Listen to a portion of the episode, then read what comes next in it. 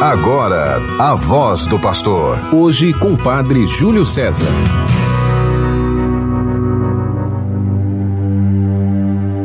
Vem, esposa de Cristo, receber a coroa que o Senhor te preparou para a eternidade.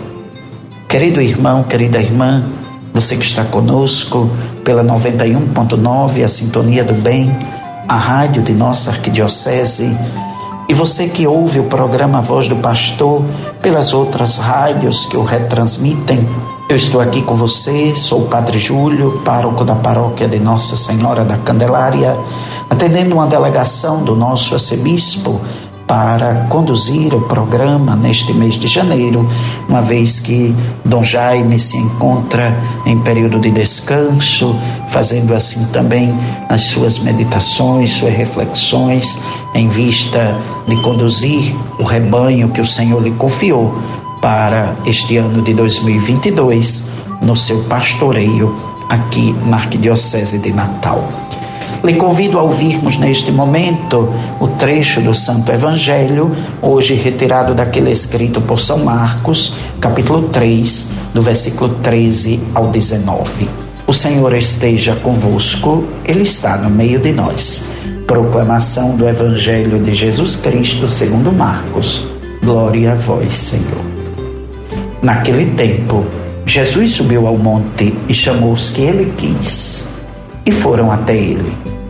Então Jesus designou doze para que ficassem com ele e para enviá-los a pregar, com autoridade para expulsar os demônios. Designou, pois, os doze: Simão, a quem deu o nome de Pedro, Tiago e João, filhos de Zebedeu, aos quais deu o nome de Boanerges, que quer dizer filhos do trovão, André, Felipe, Bartolomeu, Mateus, Tomé, Tiago, filho de Alfeu, Tadeu, Simão o cananeu e Judas Iscariotes, aquele que depois o traiu. Palavra da salvação. Glória a vós, Senhor. Que o Santo Evangelho anunciado perdoe os nossos pecados e nos conduza à vida eterna. Amém.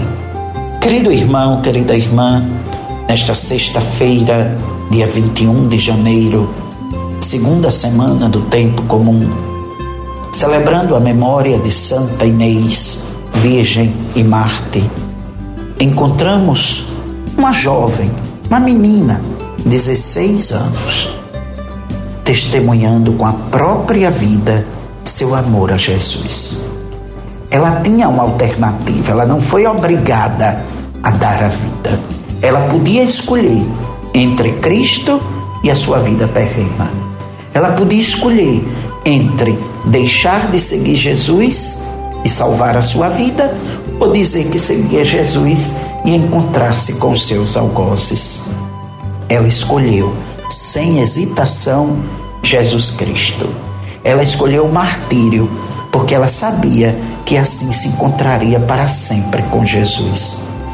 Ela vai para o martírio sem fazer nenhum ato de rebeldia, sem dizer nada que pudesse ofender a quem ele estava maltratando. A serenidade de quem sabia que estava oferecendo-se por amor a esse Senhor que tinha primeiro dado a vida porque a amou até o extremo. Ela defendeu sim a sua integridade. Ela não cedeu aos intentos dos malvados. Por causa disso, uma espada lhe atravessou o peito, mas ela não abriu mão do seu amor, da sua fidelidade a Jesus. E é tão bom nós percebermos que essas criaturas mais frágeis, uma menininha de 16 anos, confunde os poderosos. É ali que Deus se faz mais presente. Nós muitas vezes queremos encontrar Deus nas coisas grandiosas. Deus está presente nas coisas mais pequenas, mais frágeis. Quando hoje nós celebramos esse martírio de Santo Inês, nós temos que pedir isso ao Senhor, que abra os nossos olhos para contemplá-lo naquilo que muitas vezes nós não queremos encontrá-lo. E assim termos também essa força de imitar essa jovem na sua constância da fé. A nossa fé fraqueja tanto. A nossa fé, às vezes, nós dizemos que, que se acabou por uma coisa ou outra que, quando vamos olhar, nem era tão relevante.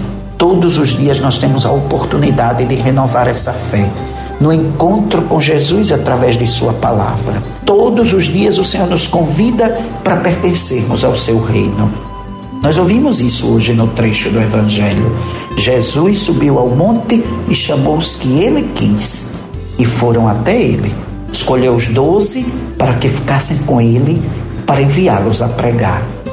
Se nós prestarmos bem atenção, quando agora Jesus escolhe os doze, mas ele já tinha chamado uma multidão. Vários tinham sido convidados para serem seus discípulos. E dentre esses muitos é que ele escolhe os doze, como os doze pais do povo de Deus da antiga aliança. Chama os doze primeiro para ficar na sua companhia, primeiro para ensiná-los, para instruí-los, para fortalecê-los. Depois os envia, os envia para anunciar a salvação e dá a cada um o poder de libertar do mal. É assim também conosco. Claro, nós não somos os doze apóstolos, mas todos nós também fomos chamados para estar com Jesus, para aprender com Jesus. Mas temos que também fazer como os apóstolos. Depois, sairmos em missão, levarmos aos outros a salvação, irmos ao encontro dos outros anunciando Jesus. É só assim que o reino de Deus se realiza. É só assim que o reino de Deus é construído. Quando nós nos dedicamos a fazer esse reino de Deus acontecer. A palavra de Deus que nós ouvimos, o trecho do Evangelho que nós ouvimos hoje, deve fortalecer esta nossa fé, deve fazer mais presente essa nossa esperança. Somos instrumentos do reino de Deus, somos construtores da paz que o Senhor trouxe para nós. Temos que viver com intensidade esse reino. E temos que ter a coragem de testemunhar esse reino na nossa vivência social. Às vezes queremos ser católicos apenas dentro da igreja. Não, temos que ser católicos em qualquer lugar, no trabalho, na universidade, na escola, no condomínio, nas festas, nas celebrações, aonde andarmos. Temos que ser sempre cristãos, testemunhando o reino de Deus em qualquer lugar. É preciso que tenhamos também a coragem de despertar a nossa consciência para a solidariedade. Veja, Jesus mandou os discípulos com autoridade para expulsar o mal, para libertar do mal. Qual é o mal que nós temos que assumir hoje? Qual é o mal que nós temos que combater hoje? Temos que assumir a defesa dos mais fracos na sociedade. Temos que ser missionários e missionárias com dedicação, com determinação pela causa do reino, pela causa da vida que está tão ferida no meio de nós.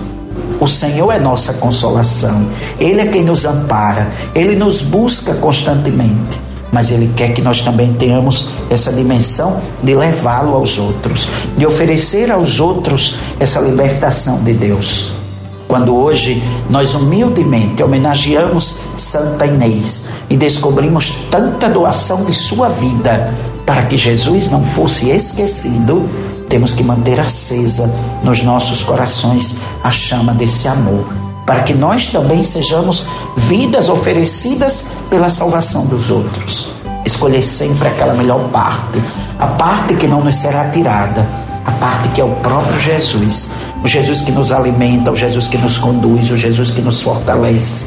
Esse Jesus de quem nós imploramos todos os dias que tenha misericórdia de nós, que perdoe os nossos pecados, que seja proteção para as nossas vidas, que nos dê a vida eterna. Então temos que ter a coragem também de ir adiante, de levar Jesus adiante de oferecer Jesus a todos, porque só assim o reino de Deus vai se instalar no meio de nós neste dia 21 de janeiro. Queremos também nos unir com alegria à paróquia de Santa Maria Mãe, no conjunto Santa Catarina, que celebra hoje o aniversário natalício do seu pároco, o Padre Iranildo Vigílio da Cruz.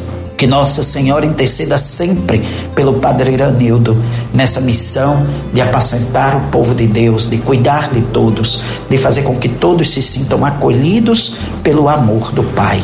Que tenhamos todos uma feliz sexta-feira, na intercessão da bem-aventurada Virgem Maria, em nome do Pai, do Filho e do Espírito Santo. Amém. Você ouviu a voz do pastor. Hoje com o Padre Júlio César.